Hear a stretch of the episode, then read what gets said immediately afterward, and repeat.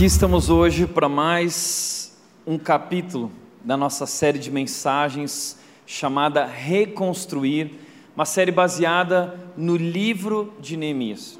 E eu não sei para você, mas para mim essa experiência tem sido incrível. Eu tenho aprendido lições muito profundas e importantes com Neemias. Eu tenho aplicado muitos dos princípios uh, do livro de Neemias na minha vida, a cada dia, nas últimas semanas. Eu acho isso maravilhoso. Como um livro escrito há tantos anos atrás, há milhares de anos atrás, há 2.500 anos atrás, pode trazer para nós lições tão atuais, tão claras e tão práticas, que tem tudo a ver com aquilo que nós vivemos em nossas vidas. A história de Neemias começa com um problema. Neemias descobre que sua família está sofrendo, seus amigos estão sofrendo. Seu irmão traz uma notícia de que a cidade de Jerusalém está passando por uma crise profunda, ah, os seus muros foram destruídos, a cidade está em ruínas, a economia está muito mal, eles estão passando por miséria. Eles estão em perigo o tempo todo, pessoas estão morrendo, outros povos atacando. Neemias está vivendo lá uh, no Império Persa, distante, na capital, 1.200 quilômetros de distância. Mas quando ele recebe essa notícia, isso toca o coração dele profundamente ele sente uma angústia profunda, ele sente a dor que aquelas pessoas estão experimentando e ele se sente tocado por Deus para fazer algo. Mas a primeira coisa que ele faz é orar. Ele dobra os joelhos, ele busca Deus para ter a convicção do que Deus quer, do que Deus quer fazer através da dele. A vida de Neemias é impressionante. Ele é um homem de muita ação, ele é um homem de muito trabalho, ele deixou um grande legado, ele marcou a história daquele povo e a história do mundo. Mas ele sempre começava diante de Deus em oração. Interessante que Neemias parte para Jerusalém para reconstruir aquela cidade. E ele teve autorização do rei para isso, recebeu os recursos ele teve uma escolta real junto com ele, protegendo ele até a cidade. E então eles reconstruíram os muros em tempo recorde, 52 dias. 120 dias de oração e planejamento. 52 dias de execução, de realização. Algo incrível. Os outros povos ficaram ah, ah, ah, assustados e perceberam que Deus estava com Neemias. E agora essa cidade está comemorando os muros foram reconstruídos. Mas para Neemias o trabalho ainda não está completo. Na verdade, a reconstrução dos muros foi apenas uma preparação para a verdadeira reconstrução entre o povo. A reconstrução da vida. A reconstrução do coração desse povo. Por quê? Porque esse povo é o povo de Deus. Esse é o povo escolhido de Deus. A cidade de Jerusalém é conhecida como a cidade santa. Por que santo? Santo significa separado.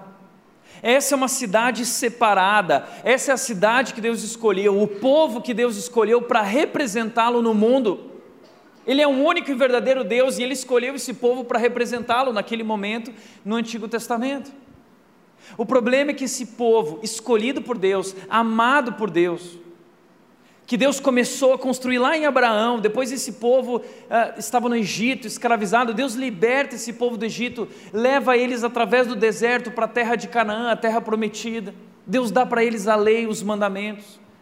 E Deus diz: andem comigo, e eu vou abençoar vocês. Mas esse povo se esqueceu de Deus, esse povo abandonou a Deus, esse povo santo abriu mão de sua santidade, de sua piedade. E eles se tornaram como outros povos, eles se misturaram, eles se perderam, isso levou eles à destruição, ao ponto de eles chegarem no exílio, no cativeiro, se tornarem prisioneiros. E aí depois eles voltam e a cidade está destruída. E aí chega um momento em que Neemias volta para essa cidade para ajudar na reconstrução dos muros, mas uma reconstrução mais importante é necessária: a reconstrução da vida, do coração e da santidade desse povo, que foi escolhido para representar esse Deus e ser um sinal desse Deus aqui na terra. Então, Neemias, através dos próximos capítulos que vamos estudar agora, ele nos ensina alguns princípios e segredos importantes sobre reconstrução da vida. Hoje eu gostaria de falar sobre como nós podemos viver uma transformação total, uma reconstrução total da nossa vida não só de um aspecto uma área, mas de toda a nossa vida, uma mudança de verdade. Essa, esse é um desejo que nós temos, uma pergunta que nós fazemos: como realmente mudar? Nós queremos mudar, mas não sabemos como. Neemias nos ensina como viver uma mudança completa, uma reconstrução, uma transformação total, e eu quero compartilhar com você, uh, olhando para os capítulos 8 a 12, compartilhar pelo menos quatro segredos dessa transformação e reconstrução total. Primeiro segredo de uma transformação, de uma mudança de vida, é desejo espiritual. Neemias capítulo 8, versículo 1 diz o seguinte para nós: Em outubro, quando os israelitas já haviam se estabelecido em suas cidades, todo o povo se reuniu com um só propósito na praça em frente da porta das águas. Eles terminaram a reconstrução dos muros, então Neemias começou a, a, anotar o nome de todo mundo da cidade, registrar o nome dessas pessoas e suas famílias, e permitiu que eles voltassem para casa para descansar. E é muito provável que Neemias tenha marcado com eles um outro encontro. Neemias falou: agora vão descansar, vão curtir, mas voltem aqui dia tal, porque nós temos um outro assunto para tratar agora. E esse povo vai para casa. E nessa data esse povo volta e todo o povo vem. Neemias não sabiam se eles viriam de fato, mas eles vieram. Eles vieram, todo o povo veio e se reuniu com um só propósito. Qual era o propósito desse povo? Pediram ao escriba Esdras que trouxesse o livro da lei de Moisés que o Senhor tinha dado a Israel. Eles estão com sede de Deus é esse desejo espiritual. Eles querem viver não só a reconstrução dos muros, nós queremos ser reconstruídos em nosso coração, nós queremos ser reconstruídos em nossa fé, em nosso relacionamento com Deus. Então eles pedem que traga a palavra de Deus, que para que Deus fale com eles, gerando transformação através da palavra de Deus. Eles chamam Esdras. Esdras é um sacerdote Esdras é um escriba, especialista na lei, especialista na Bíblia, especialista na palavra de Deus. Então ele traz esse livro para eles, para então apresentar para eles qual é a vontade de Deus para a vida deles. Mas o que, o que isso me ensina, o que isso nos ensina é que o primeiro segredo, o primeiro passo, quando nós falamos de mudança total, de transformação total, é esse desejo espiritual por uma mudança, e essa mudança vem desse relacionamento com Deus. Então é um desejo por Deus. Mas, Tiago, de onde vem esse desejo por Deus? Sabe que o ser humano não busca naturalmente a Deus. Não, é, pelo contrário. Nós temos uma inclinação para se desviar de Deus. Nós temos em nós um, um, um, uma inclinação para se afastar de Deus. Em Gênesis capítulo 6, versículo 5, Deus diz isso, ele diz: Deus olha para o ser humano e Deus percebe que todo pensamento e coração do ser humano era para o mal e somente para o mal, diz o texto. Lá em Oséias, Deus vai dizer: O meu povo está inclinado a se desviar de mim. É uma inclinação.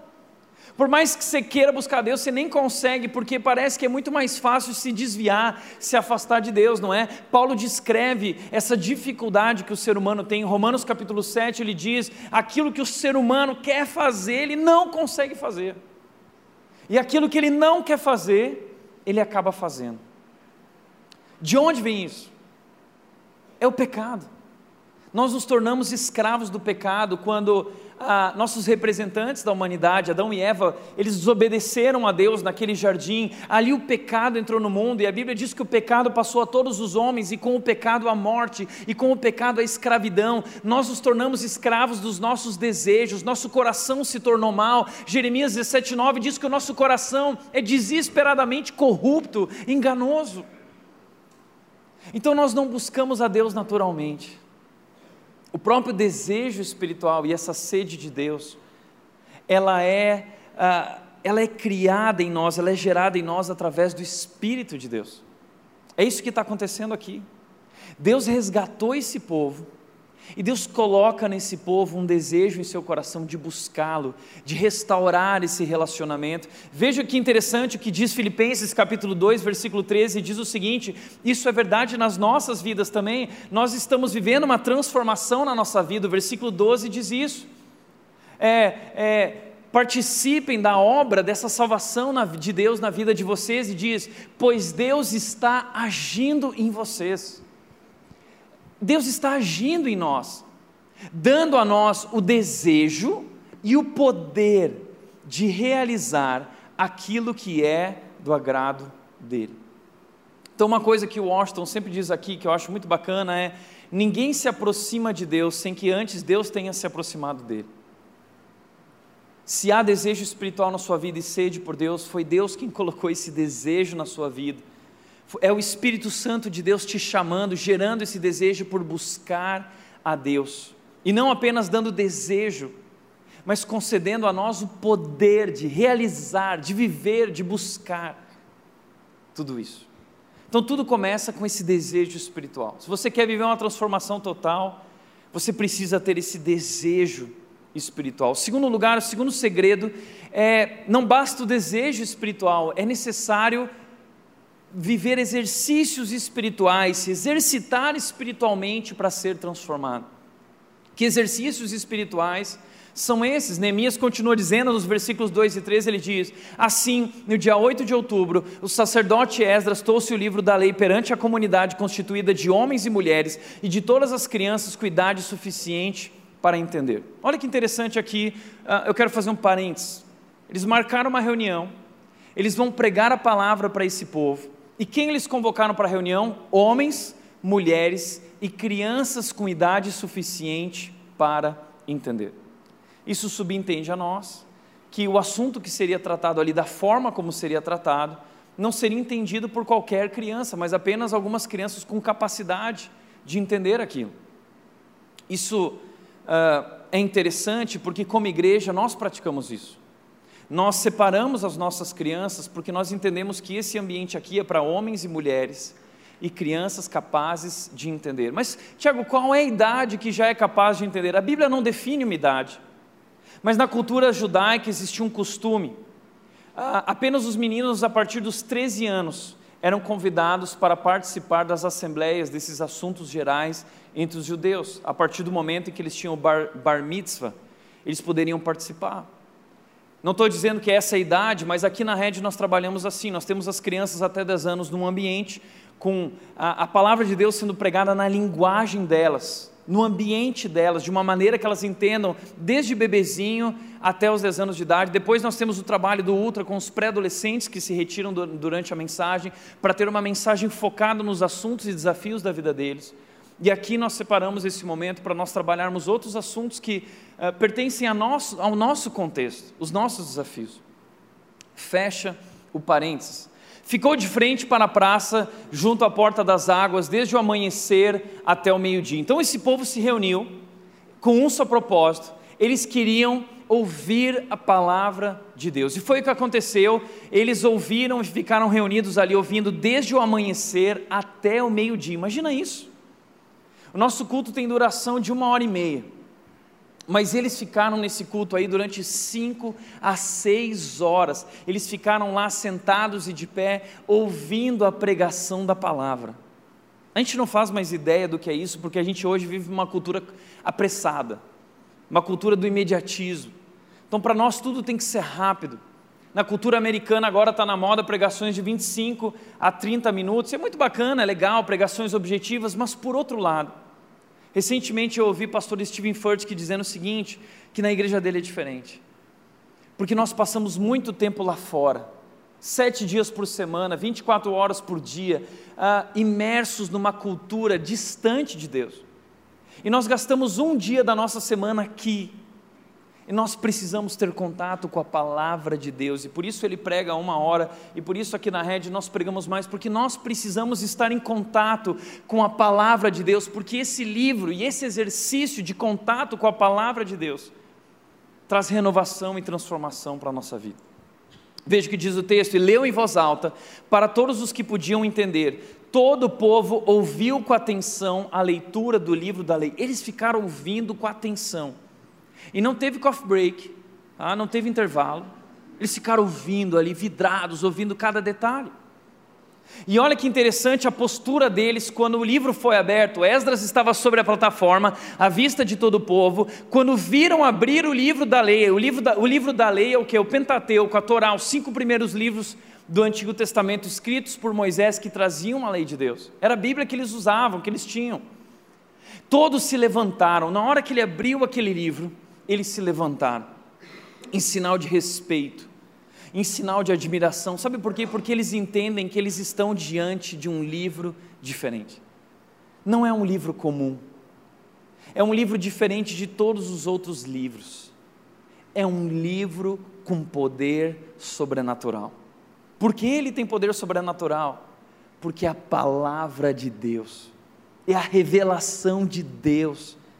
E a palavra de Deus é poderosa. Você já experimentou o poder da palavra de Deus? A palavra de Deus é extremamente poderosa. Salmo 33, 6 diz que foi através da palavra de Deus que o universo foi criado. Então, Deus falou e o universo veio a existir. E a palavra de Deus é a nossa Bíblia é a palavra de Deus e o mesmo poder que criou o universo está na palavra de Deus, esse poder está disponível para nós, e quando a palavra de Deus ela ecoa em nossas vidas, ela traz transformação. Veja quando a palavra de Deus ecoa na criação em Gênesis 1, a terra era sem forma e vazia, mas quando a palavra de Deus ecoa, ela traz ordem, organização, e faz brilhar e traz luz. Assim é quando a palavra de Deus ecoa em nossas vidas, em nosso caos traz transformação, traz ordem, traz uma vida renovada, traz luz para as nossas vidas. Esse é o poder da palavra de Deus, e eles sabem que eles estão diante desse livro poderoso, que Deus se revela nesse livro, é o próprio Deus se revelando ali, Deus presente através daquele livro. Então eles se levantam, e Esdras louva a Deus, o grande Deus. Uma palavra que aparece muito no livro de Neemias é o grande Deus o grande Deus. Por quê? Porque Neemias o tempo todo ele lembra quão grande é o seu Deus. Quão grande é esse Deus, quão poderoso é esse Deus. Ele lembra disso, ele motiva as pessoas lembrando, lembrem quão grande é esse Deus. Esse Deus é um Deus grande e poderoso. E todo o povo disse amém, amém, com as mãos erguidas. Depois prostaram-se com o rosto no chão e adoraram o Senhor e começaram a adorar a Deus. Então eles estão tendo um tempo diante da palavra, de leitura, de adoração, de oração. E aí o texto continua dizendo: liam o livro da lei de Deus, explicavam com clareza o significado do que era lido e ajudavam o povo a entender cada passagem. Por que eles estavam explicando? Porque a Bíblia foi escrita no Antigo Testamento em hebraico. E aquele povo não conhecia mais o hebraico, boa parte dele. Ah, existia um dialeto que era o aramaico. Então, eles estão lendo a Bíblia em hebraico, estão traduzindo para o aramaico, existem vários intérpretes no meio do povo traduzindo, e além de traduzirem, eles estão explicando, e eles estão aplicando as escrituras, as passagens da Bíblia na vida daquelas pessoas para que elas saibam de maneira simples e objetiva como viver tudo aquilo. Eu acho isso tão legal porque é o que nós estamos vivendo aqui a cada domingo. O que nós fazemos a cada domingo aqui é abrir o livro. Só que nós colocamos o livro nesse telão gigante para que você possa ver e nós então trazemos as passagens das Escrituras, esse livro poderoso, e nós apresentamos de maneira clara para que você possa entender cada passagem e como isso se aplica à sua vida, como isso se torna verdade, realidade em sua vida. E é necessário fazer isso, porque esse livro foi escrito há dois mil, três mil anos atrás, é, numa cultura diferente, num contexto diferente, numa língua diferente. Então nós precisamos fazer uma transposição cultural, nós precisamos trazer isso para os dias de hoje. E é interessante que quando nós estudamos a Bíblia, nós ficamos maravilhados como ela é atual e como ela traz princípios para tudo, tudo que nós vivemos de desafios hoje em nossas vidas. É isso que nós estamos fazendo aqui. E eles estavam praticando esse exercício, aprendendo a palavra. E diz que enquanto eles faziam isso, versículo seguinte diz: todo o povo chorava enquanto ouvia as palavras da lei. Eles começaram a viver uma experiência ali. Já viveu essa experiência de estar lendo a Bíblia e de repente parece que aquele livro começa a ler a sua vida e falar sobre você e começa a falar com você profundamente, de maneira que você se sente profundamente tocado. Você começa a chorar, você se emociona. E essas pessoas estão vivendo essa experiência na palavra de Deus, uma experiência através desse momento que eles têm com Deus. E eles não viveram isso apenas um dia.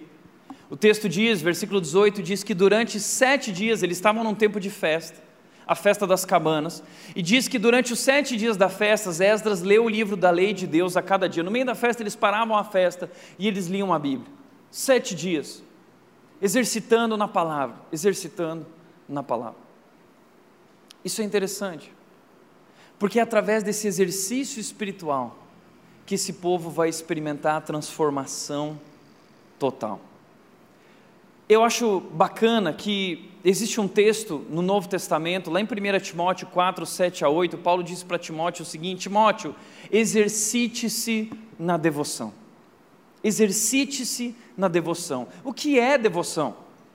Eu gostaria de definir devoção como ah, o conjunto dessas práticas de exercício: silêncio, mais leitura bíblica, mais oração. Isso é devoção. Devoção é um exercício espiritual.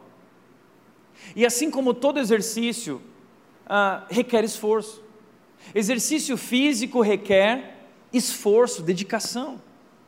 Eu tenho criado na minha vida disciplina de todo dia, em torno de seis, seis e meia, ir para a academia todos os dias pela manhã. E eu não tenho disposição para isso, mas é, é, é esforço, é uma decisão, é uma disciplina. E algo bacana acontece quando eu saio da academia, vem um sentimento de, de felicidade, porque eu fiz e aquilo gera um bem-estar, algo maravilhoso, um benefício muito gostoso. E é exatamente isso que acontece também na devoção. Só que o benefício na devoção é muito maior. Veja o que o texto diz: o exercício físico tem algum valor, ele é bacana, ele é importante. Hoje a gente tem muito crossfit, a gente tem academia, a gente tem box fit. E, e tudo isso é bacana, mas exercitar-se na devoção é muito melhor. Por que, que é melhor? Porque promete benefícios não apenas nesta vida, mas também na vida futura.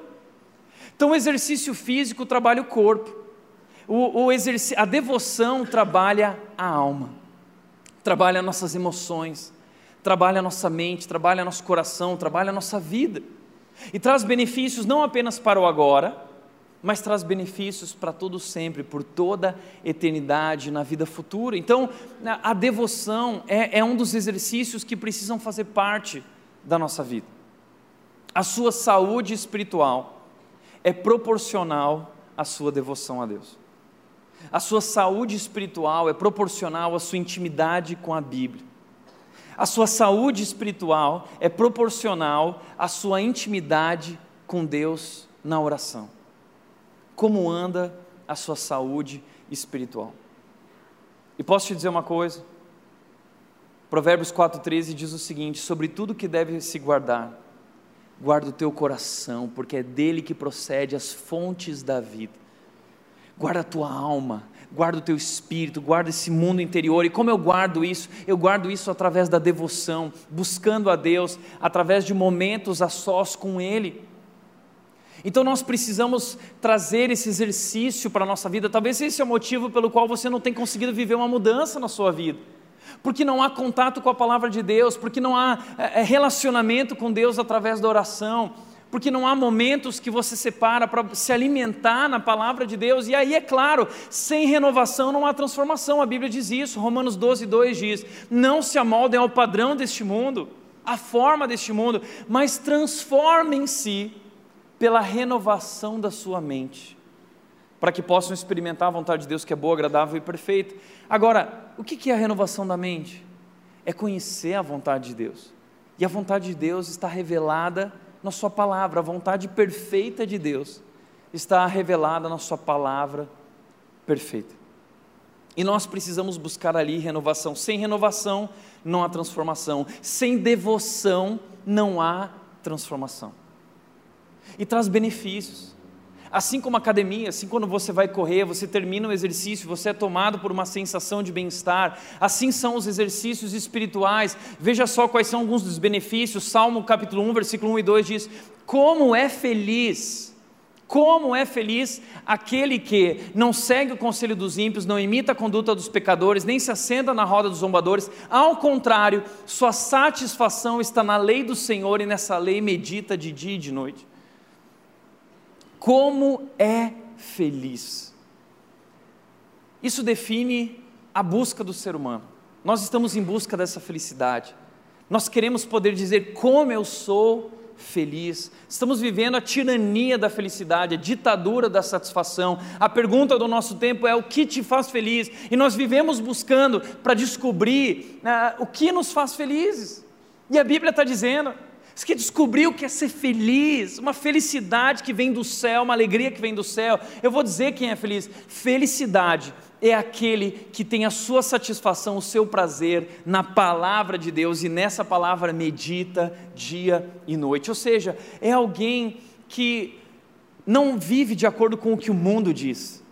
É alguém que vive de acordo com o que Deus diz, e aquilo é para ele é tão importante que ele fez disso a sua prioridade. Eu quero viver a vontade de Deus perfeita na minha vida. Então eu vou fazer desse livro, que é a vontade de Deus revelada a mim, a minha prioridade. E o que ele experimenta? Felicidade.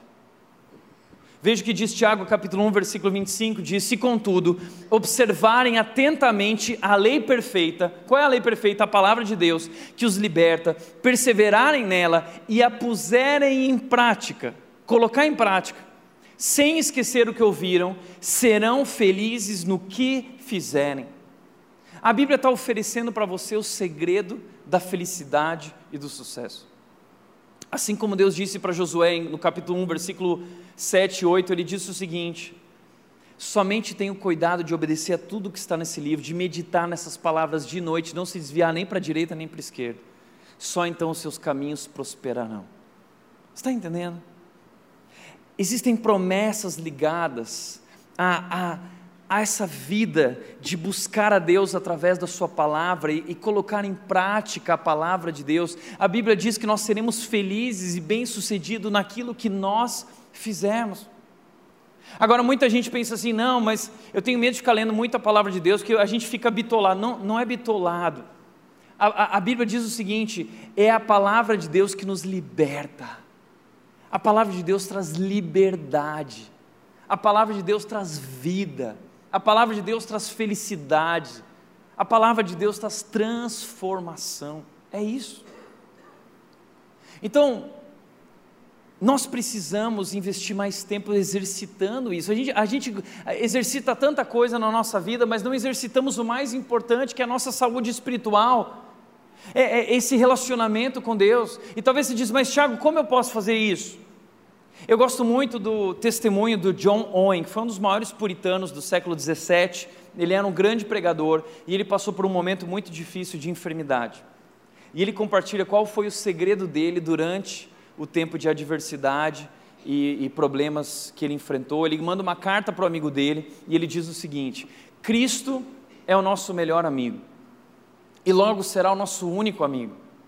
Peço a Deus com todo o meu coração que eu me fatigue de tudo, exceto da conversa e da comunhão com Ele. Qualquer coisa eu posso me fatigar, mas eu não posso me cansar da comunhão e da conversa com Ele, porque a minha vida depende disso. E ele continua dizendo: amizade com Deus é mantida e preservada por meio de visitas um relacionamento com Deus. Como eu posso viver um relacionamento com Deus? Através dessas visitas. E essas devem ser espontâneas e não somente motivadas por assuntos urgentes. Devem fazer parte da nossa vida, não apenas no momento da dificuldade, mas durante toda a nossa vida. E ele continua dizendo: Tenho de afirmar agora, depois de toda a minha pesquisa e leitura, a oração e a meditação na palavra assídua tem sido meu único abrigo, bem como os meios mais proveitosos de obter entendimento e auxílio. Por meio delas, meus pensamentos foram libertados de muitos embaraços. Esse é o segredo. Eu não sei o que você está vivendo, Mas a Bíblia mostra para nós que tudo pode ser transformado através dos nossos momentos a sós com Deus. A nossa vida é transformada, a nossa mente é renovada, o nosso coração encontra aquela paz que excede todo entendimento. É isso. Veja o que diz Efésios capítulo 1, versículo 3, diz o seguinte, eu gosto muito desse texto: Bendito seja o Deus e Pai de nosso Senhor Jesus Cristo, que nos abençoou com todas as bênçãos espirituais nas regiões celestiais em Cristo. O que nós mais queremos se não ser abençoados por Deus? Quanta gente, ah, eu estou na igreja que eu quero ser abençoado por Deus. Deixa eu te contar uma novidade, que não é novidade, você apenas não sabia talvez. Deus já te abençoou com todas as bênçãos que Ele poderia te abençoar. Ele já te abençoou. Como? Jesus Cristo na cruz. E através desse sacrifício, acesso à presença de Deus. Eu e você temos acesso à presença de Deus, e através dessa presença de Deus, desse relacionamento com Deus, nós podemos experimentar todas as bênçãos espirituais que estão em Cristo Jesus. E sabe por que não experimentamos? Porque não o buscamos, porque não praticamos a presença de Deus porque não praticamos esses exercícios espirituais, por isso andamos tão exaustos, tão cansados, tão depressivos, tão angustiados, porque não conhecemos o que é essa paz que excede todo entendimento, que são essas recompensas, esses benefícios, essas bênçãos reservadas para nós em Cristo Jesus através desse relacionamento. Jesus Cristo disse em Mateus capítulo 6, ele disse o seguinte: ah, quando você orar, vá para o seu quarto por que vai para o quarto? Porque é um momento entre você e Deus, intimidade. Você vai ter intimidade com o Deus Todo-Poderoso. E ali ele diz: fecha a porta. Porque qualquer coisa basta para desviar nossa atenção. Então fecha a porta, desliga o computador, desliga o celular, desliga a televisão e se concentra, porque existe algo especial, espiritual, algo essencial para a nossa vida nesse encontro, porque ali no teu quarto, na sua intimidade, você pode estar na presença de Deus. O texto diz: E o Pai que te vê em secreto te recompensará. A palavra o Pai que te vê em secreto, Pai que está em secreto, a palavra ali é criptos, de onde depois vem a palavra criptografado. Então, cripto significa que Deus está num lugar seguro, separado, distante uh, do ser humano, mas agora eu e você podemos nos encontrar com esse Deus ali no criptos, nesse lugar secreto. Nós podemos ter um encontro com Deus. E o Pai que te vem em secreto te recompensará. Você já experimentou as recompensas que estão nesse relacionamento com Deus? Os benefícios? As bênçãos espirituais. Isso é maravilhoso, é indescritível. Experimentar o amor de Deus ali, a experiência do perdão de Deus, a experiência do poder de Deus atuando e agindo em nós, tudo isso reservado para nós e nós menosprezamos. Nós nunca estivemos tão perto da Bíblia e tão distantes ao mesmo tempo. Imagina, naquela época, para eles ouvirem a Bíblia, eles tinham que chamar Esdras, porque só ele podia ler. Só ele tinha acesso aos papiros. E ele tinha que traduzir para aquelas pessoas. Hoje nós temos todas as traduções, todas as versões, a nova tradução da linguagem de hoje, nova versão transformadora, nova versão internacional. Aí tem a Bíblia do vô, a Bíblia da avó, a Bíblia do pai, da mãe, do filho, da filha, do cachorro. Tem Bíblia para todo mundo. Você tem Bíblia no seu celular. A gente tem acesso a tudo. A gente tem aí o version com devocionais que nos orientam. A gente tem tudo, mas a gente não tem tempo. Na verdade, não é que a gente não tem tempo, isso não é nossa prioridade. E sabe por que, que não é nossa prioridade? Porque a gente não sabe quão importante isso é. Porque nós não conhecemos o poder transformador desse momento a sós com Deus na palavra e na oração. Mas esse povo sabe, e eles gastaram tempo, e eles se exercitaram, e é daí que vem a transformação.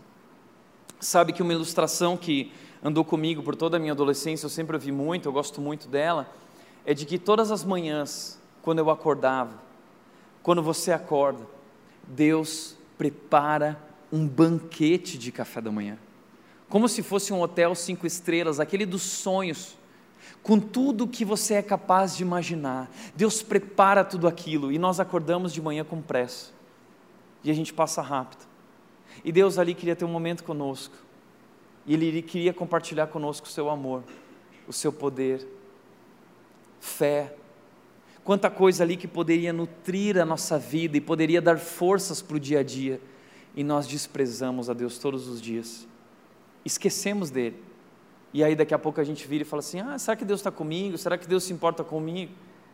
Não é Deus quem te abandonou, foi você que abandonou a Deus, foi você, você tem vivido distante de Deus, mas nós podemos buscá-lo, nós podemos ter um relacionamento com Ele. Foi isso que Jesus Cristo fez naquela cruz. Ele rasgou o véu que havia separando o Santo dos Santos lá no templo, onde só o sumo sacerdote podia entrar. Agora todos nós temos acesso à presença de Deus e podemos ter um relacionamento com Deus verdadeiro Deus do universo. Agora nós podemos nos aproximar do trono do Deus do universo com confiança e ousadia, diz a Bíblia. E nós podemos chamá-lo de Pai, Pai nosso. Ele nos fez filhos. E nós não temos um relacionamento com o Pai. Se você quer ter um relacionamento com o Pai, você vai ter através da Sua palavra. O relacionamento com o Pai vem através daquilo que Deus revelou na Sua palavra, é ali que Deus se revela. Para de buscar um relacionamento com o Pai nas suas ondas de fé, no, no mover. Não, eu estou querendo mover, porque a rede é legal, mas lá na rede eles preparam a pregação. Quero ir num lugar que não prepara a pregação, aquelas, aquelas pregação que o pastor larga tudo de lado e fala assim: agora é o Espírito que vai falar, né? E aí ele começa a trazer revelação. Tudo que Deus tinha para te falar e revelar, Ele já revelou na Sua palavra. Você não precisa de nada além do que está na palavra. A Bíblia é suficiente. Exercite-se na Bíblia, na palavra, exercite-se na devoção. Se você quer viver transformação total na sua vida. Terceiro lugar, uma experiência espiritual uma experiência espiritual, um exercício espiritual, o desejo espiritual alinhado com o exercício espiritual gera em nossas vidas uma experiência espiritual. Que experiência espiritual é essa? O texto diz, Neemias disse no versículo 9: Não se lamentem nem chorem no dia como este, hoje é um dia consagrado ao Senhor, o seu Deus, pois todo o povo chorava enquanto ouvia as palavras da lei, o povo estava chorando e chorando. O que é que eles estão experimentando aqui? Ah, eles estão vivendo uma experiência chamada arrependimento. E nós precisamos definir o que é arrependimento. Porque arrependimento é diferente de remorso. Porque é, remorso é, é, é uma emoção, é um sentimento, a gente se sente mal, mas ele não gera mudança, não gera transformação. Arrependimento não é quando a gente chora, arrependimento é quando a gente muda. E eles estão vivendo uma experiência de arrependimento porque eles estão vivendo uma mudança de mente, de coração e de vida. Arrependimento é mudança de coração, mente e vida, e é o que eles estão vivendo. E sabe por que eles estão chorando? Porque enquanto a palavra de Deus é lida, ela está mostrando os pecados deles, os erros deles. Lembra que nós temos falado sobre isso? A Bíblia nos confronta, a Bíblia nos corrige, a Bíblia mostra o que está errado em nossas vidas. E eles estão percebendo o que está errado na vida deles. E é uma mistura, esse choro é uma mistura de tristeza pelo pecado, mas também misturado com a alegria pelo perdão de Deus. Porque ao mesmo tempo que eles têm consciência do seu pecado, eles também têm consciência da grandeza do amor de Deus. E arrependimento é isso, é uma consciência da gravidade do nosso pecado, mas é também uma consciência da grandeza do amor de Deus e do perdão de Deus derramado sobre nossas vidas. Então eles estão chorando de tristeza pelo pecado, mas de alegria pelo grande amor de Deus que alcançou eles, que trouxe eles de volta que os resgatou quando eles estavam distantes e os reuniu novamente nessa cidade e reconstruiu os muros dessa cidade e agora está reconstruindo o coração, a vida, a fé desse povo. Eles estão felizes por isso. Você já viveu essa experiência diante de Deus?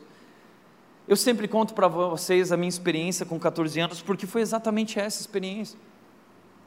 Eu estava lá sozinho na minha casa durante a madrugada, à noite, meus pais tinham ido viajar e no piano, de repente eu senti uma presença que é indescritível. E no momento em que eu senti essa presença, eu posso, eu posso dizer que eu defino da seguinte forma: consciência dos meus pecados.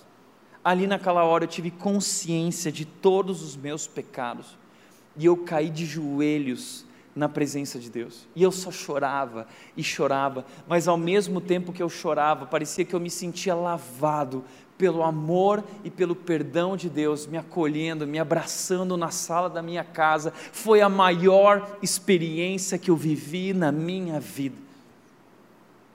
Não existe experiência maior que experimentar o amor de Deus. Davi disse o seguinte no Salmo 63, 13: ele disse: O teu amor é melhor que a vida. Você tem noção do que é experimentar esse amor de Deus? A Bíblia diz que uma das tarefas do Espírito Santo em nós é nos fazer, nos permitir sentir, experimentar esse amor, e esse amor transborda, é como Davi disse no Salmo 23, ele disse: O meu cálice transborda, é transbordar. Davi disse no Salmo 16, 11: Tu me mostrou o caminho que conduz à vida, e na tua presença eu encontrei felicidade completa. É felicidade completa, é algo que transborda em nossa vida, é um amor maravilhoso, é um perdão maravilhoso. É essa experiência que eles estão vivendo nesse momento, a experiência que você tem que viver na sua vida. É uma experiência que envolve essa consciência do pecado mas também envolve essa consciência do amor e do perdão de Deus que foi derramado sobre nós através da obra de Jesus na cruz. E aí o texto continua dizendo: no dia 31 de outubro, o povo de Israel se reuniu novamente, dessa vez jejuaram, vestiram um pano de saco e jogaram terra sobre a cabeça. É, é, isso está gerando uma mudança na vida deles, eles estão se humilhando na presença de Deus, e eles estão deixando para trás tudo aquilo que existe dentro deles que não presta.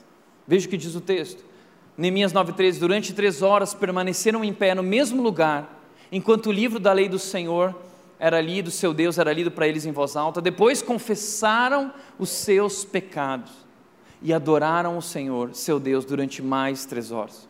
Olha esse exercício: três horas diante de Deus, mais três horas diante de Deus, contato na presença do Senhor.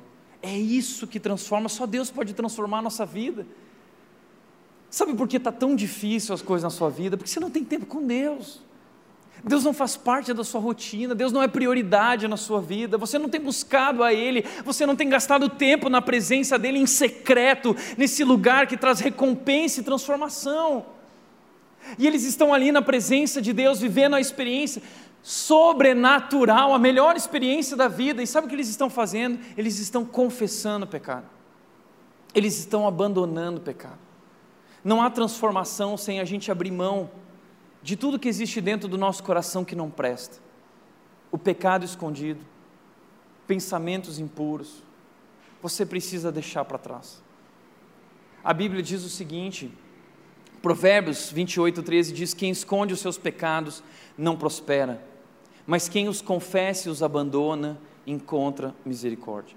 Quem esconde o seu pecado não prospera. Já parou para pensar que talvez o motivo pelo qual você não está crescendo, talvez o, o motivo pelo qual você não está bem, é porque você tem escondido o seu pecado, você não tem tratado o pecado, você está vivendo um faz de conta, você está fingindo que faz tudo bem, você está vivendo uma ilusão, você está usando uma máscara, mas no fundo, você sabe existem algumas coisas na sua vida chamadas pecado. Talvez você tenha ali alguns pecadinhos de estimação, coisas que você não conta para ninguém. Mas isso está te prendendo. A Bíblia diz que o pecado ele nos destrói, o pecado ele gera morte. E pode ser que isso tenha te dado prazer momentâneo, mas a longo prazo isso vai destruir sua vida e pode destruir tudo, sua família, seu casamento. É por isso que a Bíblia nos chama, Deus nos convida a se aproximar com confiança do trono da graça. Sabe por quê? Porque nenhum pecado é maior que a graça de Deus. Você não precisa ter medo de confessar o teu pecado, porque nenhum pecado é maior que a graça de Deus, nenhum pecado é maior que o amor de Deus. Se nós confessarmos os nossos pecados, Ele é fiel e justo para nos perdoar. Deus é amor, Deus é misericordioso, então não esconda, não use máscaras. Deus conhece a sua vida, Deus conhece o seu coração, Deus conhece o seu pecado. Mas Ele te convida hoje a tomar uma decisão e abrir mão do seu pecado. desse pecado de estimação. Talvez pequenas coisas na tua vida, como o Titanic. O Titanic, quando ele foi de encontro com aquele iceberg, o iceberg não fez um buraco grande, um rombo no casco do navio. O iceberg fez pequenas fissuras, pequenas brechas, e por ali a água entrou e o navio afundou. E talvez hoje na sua vida existem pequenas brechas, pequenas concessões, pequenas fissuras por onde o pecado tem adentrado a sua vida, tem esfriado o teu coração e tem te afastado de Deus. E talvez esse é o motivo pelo qual você se encontra no momento que você está. Sabe o que você precisa para encontrar a transformação? Precisa ter consciência do pecado, precisa confessar o pecado e precisa abandonar o pecado. Então, arrependimento é a convicção do pecado, é a confissão do pecado e é abandonar o pecado. Como foi legal quando na primeira pregação eu compartilhei a história de Neemias, quando ele viveu uh, isso, ele compartilhou, ele confessou o pecado, ele pediu perdão a Deus. E ali eu convidei as pessoas a viverem isso e muitas pessoas me procuraram. Deixa eu te falar uma coisa, eu quero te desafiar. Procure alguém, alguém maduro na fé, um pastor, um líder, seu líder de pequeno grupo, seja quem for. Compartilhe o seu pecado tire a sua máscara. Eu sei que você é pecador, eu sei que você não presta, porque eu também não presto. Mas nós aqui podemos tirar as máscaras, porque onde abundou o pecado, superabundou a graça de Deus, o amor de Deus, foi derramado sobre nossas vidas. E esse amor quer transformar a sua vida. Mas você precisa confessar, você precisa admitir e precisa abandonar. É isso que esse povo está fazendo eles estão reconhecendo o seu pecado, e no capítulo 9 inteiro, eles vão reconhecendo os erros do passado, eles vão percebendo a grandeza do amor de Deus, a grandeza do cuidado de Deus e a maneira como eles menosprezaram e abandonaram esse Deus, eles reconhecem isso. Arrependimento. E por último lugar, compromisso espiritual. Neemias 9,58 diz: O povo respondeu: Em vista disso tudo, fazemos uma aliança solene e registramos por escrito. O que significa isso? Eles tomam uma decisão. Nós não queremos mais viver assim. Nós queremos, Deus, viver de acordo com a tua vontade, de acordo com o teu plano, de acordo com a tua aliança. E nós vamos registrar por escrito esse nosso compromisso. Veja o que diz o texto do capítulo 10, versículo 28 e 29. Então, o restante do povo uniu-se a seus líderes e assumiu um compromisso solene. E prometeram obedecer atentamente a todos os mandamentos, estatutos e decretos do Senhor, nosso Senhor. Nada muda na sua vida enquanto você não muda. Nada vai mudar na sua vida enquanto você não mudar.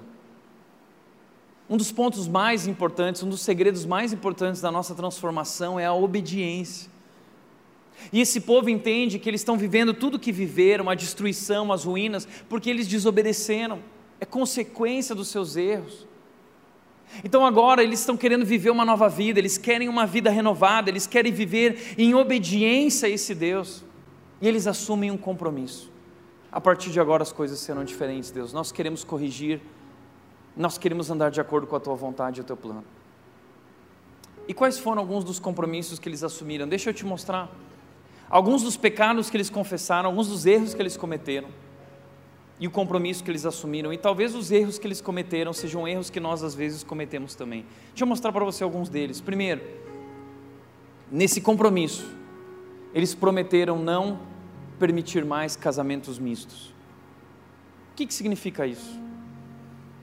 Se tem algo no Antigo Testamento que Deus foi taxativo, é que Deus falou para o seu povo o seguinte: não se casem com pessoas que não compartilham a mesma fé, que são de outros povos, que têm outros deuses e ídolos.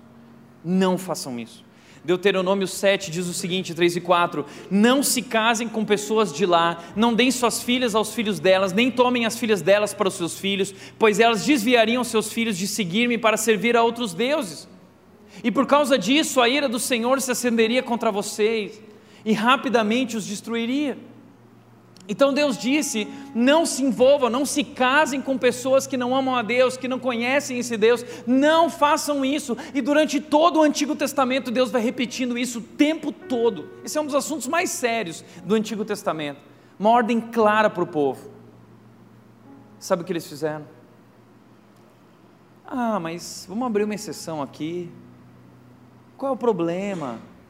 Vamos trazer ela para o meio do povo, vamos trazer para a igreja, vamos falar de Jesus. E o coração desse povo foi se esfriando. E seus filhos abandonaram a Deus. As gerações seguintes abandonaram a Deus. E foi por isso que eles se perderam. Olha o que Neemias fala para eles, Neemias capítulo 13, versículo 25. Neemias, olha esse momento de Neemias, olha a gravidade do que está acontecendo sobre essa questão dos casamentos. Neemias diz: Eu os repreendi, invoquei maldições sobre eles, bati em alguns deles e arranquei os seus cabelos. Por quê? Fiz com que jurassem em nome de Deus e lhes disse: Não consintam mais em dar suas filhas em casamentos aos filhos deles, nem haja casamento das filhas deles com os filhos ou com vocês. Não deem as filhas de vocês para eles, não permitam que os filhos de vocês se casem com pessoas que não amam a Deus, que não têm a mesma fé no mesmo Deus. E ele continua dizendo: Não foi por causa de casamentos como esses que Salomão, rei de Israel, pecou entre as muitas nações não havia rei como ele, um homem sábio. Ele era amado por seu Deus e Deus o fez rei sobre todo Israel, mas até mesmo ele foi induzido ao pecado por mulheres estrangeiras.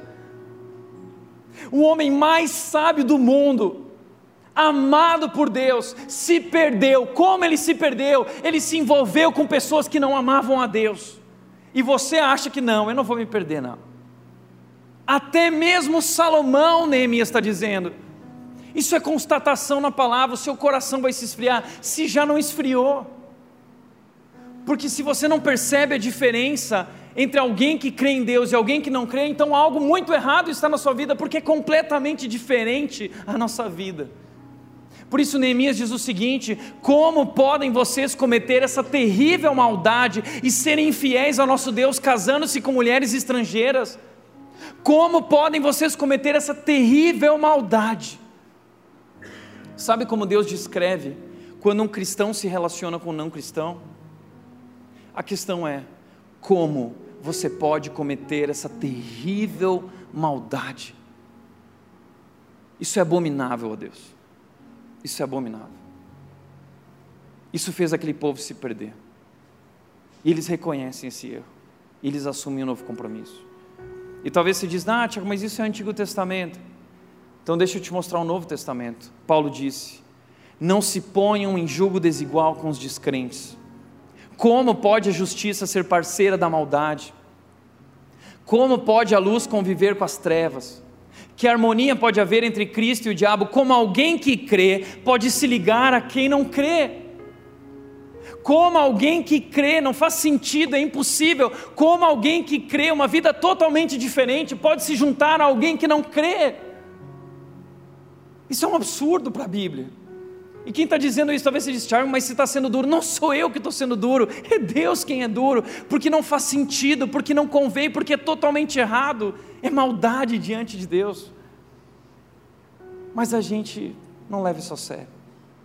E posso te falar, talvez esse seja um bom medidor da sua saúde espiritual. Se você não percebe a diferença, está namorando, você casou ou vai casar, você não percebe a diferença mas qual é o problema?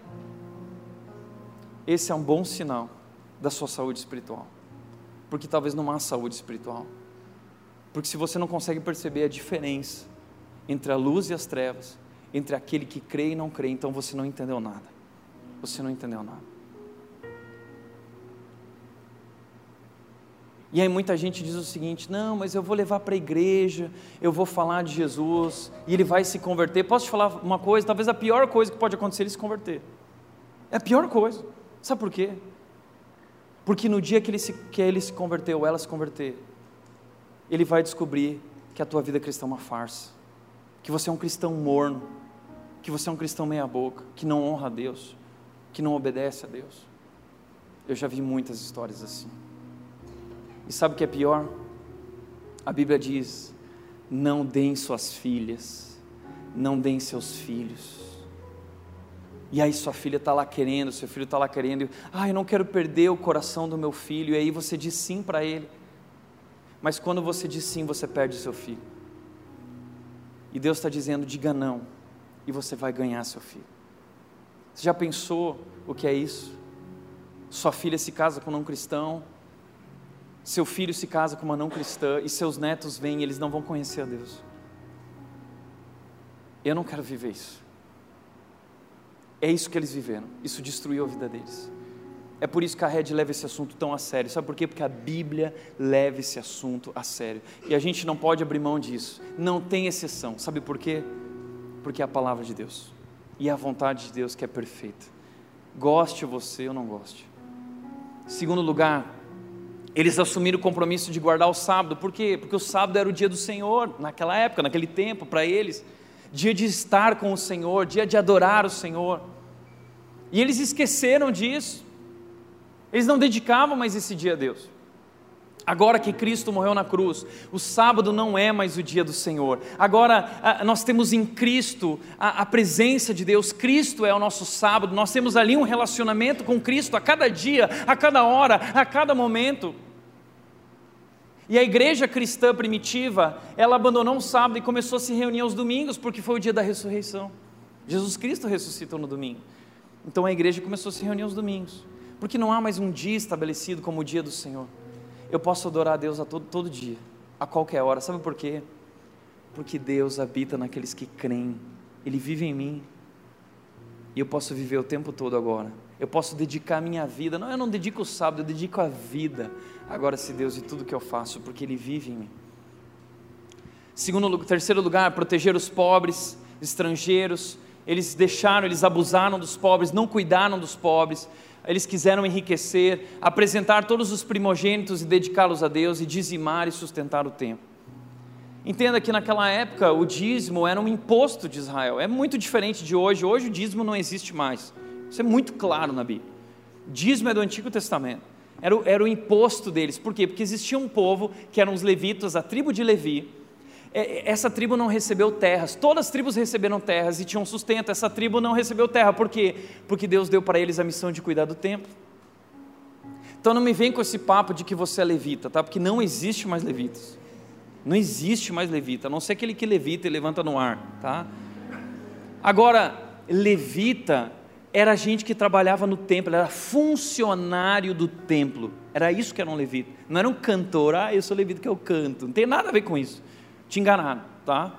É, então, eles faziam o quê? Eles tinham que pegar uma parte e eles tinham que dar para esse pessoal que trabalhava no templo que não tinha sustento, isso era o dízimo. E esse dízimo era repartido entre os levitas e os pobres, ajudava os pobres e pagava todas as coisas para que o culto de Deus acontecesse naquele templo, era o imposto de Israel. Não existe mais dízimo, não existe mais imposto para nós. O que existe para nós hoje é a generosidade. E nós entendemos que somos chamados a sermos generosos e prontos a repartir. Inclusive no Novo Testamento, a, a, o povo repartia tudo que tinha. Eles não baixaram o padrão, eles, eles elevaram o padrão, porque eles entenderam que Deus derramou sua riqueza sobre nós.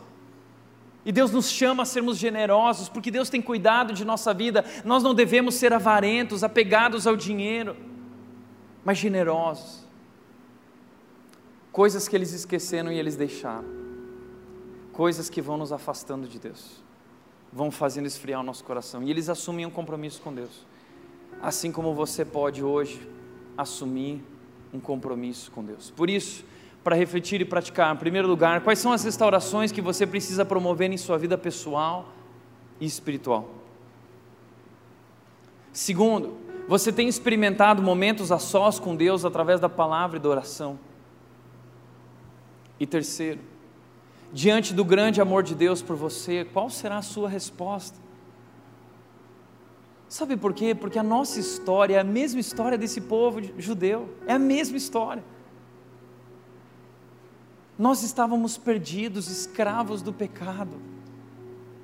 Jesus Cristo veio ao mundo e ele nos resgatou, ele nos trouxe para si, e Ele nos fez agora o seu povo. Agora não é mais o povo de Israel que é o povo de Deus, agora a igreja é o povo de Deus. Nós somos o povo de Deus, nós somos o povo escolhido, nós somos agora a nação santa. 1 de Pedro, capítulo 2, versículo 9 diz isso: Vocês são meu povo, propriedade exclusiva minha, nação santa, para anunciar a grandeza daquele que os trouxe das trevas para a luz. Essa é a nossa missão. Deus nos resgatou com seu perdão e com seu amor, Ele derramou apesar do nosso pecado, Ele nos amou, Ele nos trouxe de volta e Ele está reconstruindo as nossas vidas. E a obra que Ele começou, Ele vai completar naquele grande dia. Essa é a promessa. Diante desse grande amor de Deus, qual será a sua resposta? Você foi chamado para representar esse Deus diante do mundo. Nós agora somos esse povo santo, separado. Você tem vivido de acordo com esse chamado? Você tem vivido de acordo com essa missão de anunciar a grandeza e o amor desse Deus? Qual vai ser a tua resposta? Esse povo assumiu um compromisso. Nós queremos ser, nós queremos viver. E sabe que como termina o livro de Neemias? Eu acho essa história linda, porque o livro de Neemias termina com louvor eles estão louvando, eles estão cantando, e a gente vai terminar hoje aqui assim. Veja o que diz Neemias 12, 43, diz, naquele dia alegre foram oferecidos muitos sacrifícios, naquele dia alegre, quando a gente é transformado por Deus, quando a gente vive uma reconstrução total, como esse povo viveu, o que nós experimentamos é essa alegria. Nesse dia alegre, eles estão felizes e eles estão oferecendo sacrifícios e louvor a Deus, pois Deus tinha dado ao povo motivo para se alegrar. As mulheres e as crianças também participaram da celebração e podia-se ouvir de longe a alegria do povo de Jerusalém. Imagina isso, de longe você ouvia a festa que eles estavam fazendo. Tamanha era a alegria. E sabe o que Neemias fez? Neemias chamou todos os tocadores de instrumentos e trombetas, ele chamou os cantores, e ele separou o povo em dois grandes coros e um coro foi para o lado norte da muralha, o outro foi para o lado sul. E eles subiram em cima das muralhas, dos muros que eles tinham reconstruído. E eles começaram a louvar a Deus. E eles começaram a cantar. E eles foram caminhando até o templo, e chegando no templo, eles ofereceram sacrifícios ao Senhor e cantaram ao grande amor leal de Deus. E eu fico imaginando, o que, que eles cantaram? O que, que eles estavam cantando? Eu queria saber. E dá para saber, sabe como? O livro de Salmos é o inário de Israel. Eles estavam cantando o livro de Salmos.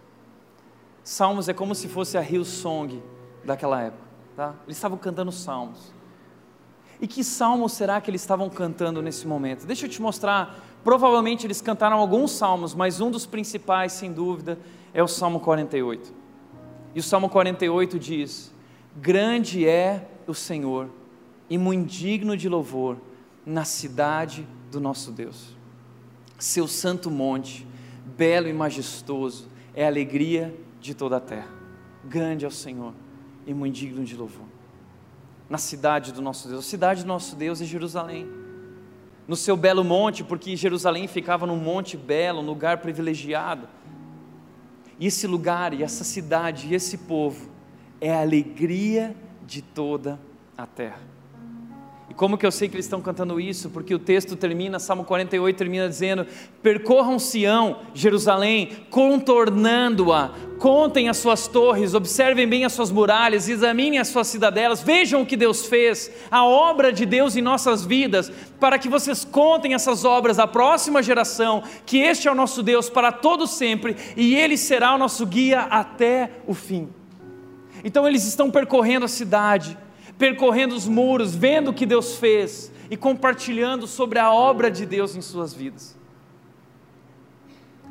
Eu acho isso tão lindo porque essa é a obra que Deus tem feito em nossas vidas. E sabe o que eu acho legal? Jesus disse que Ele começou uma obra em nossas vidas e Ele vai completar.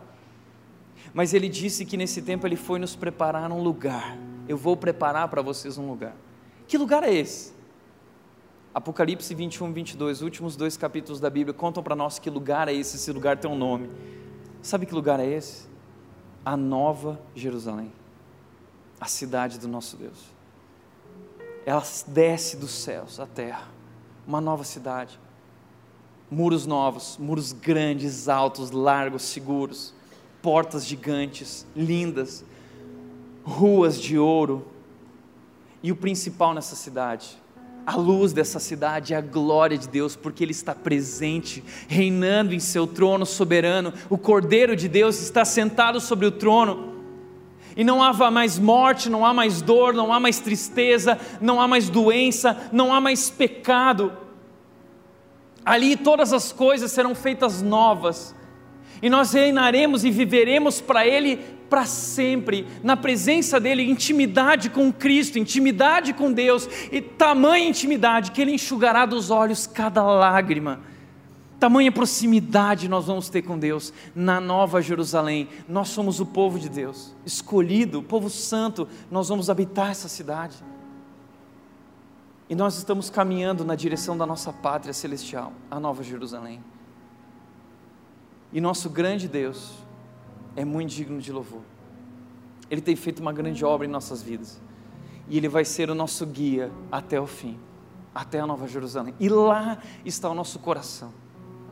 Lá nós devemos colocar os nossos olhos. Essa é a obra de Deus em nossas vidas.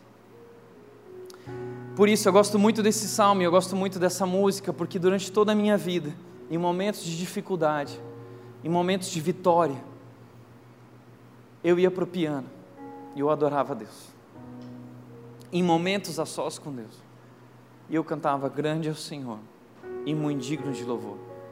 E eu quero te agradecer, Deus, pela tua obra em minha vida, pois só tu és o Deus eterno, sobre toda a terra e sobre todo o céu. Eu quero te convidar essa, para terminar essa noite respondendo a esse amor e dizendo que esse Deus é grande e o seu amor é grande. Vamos terminar adorando esse Deus? Adore a Deus de todo o coração, coloca a tua voz para fora, canta isso bem alto de coração.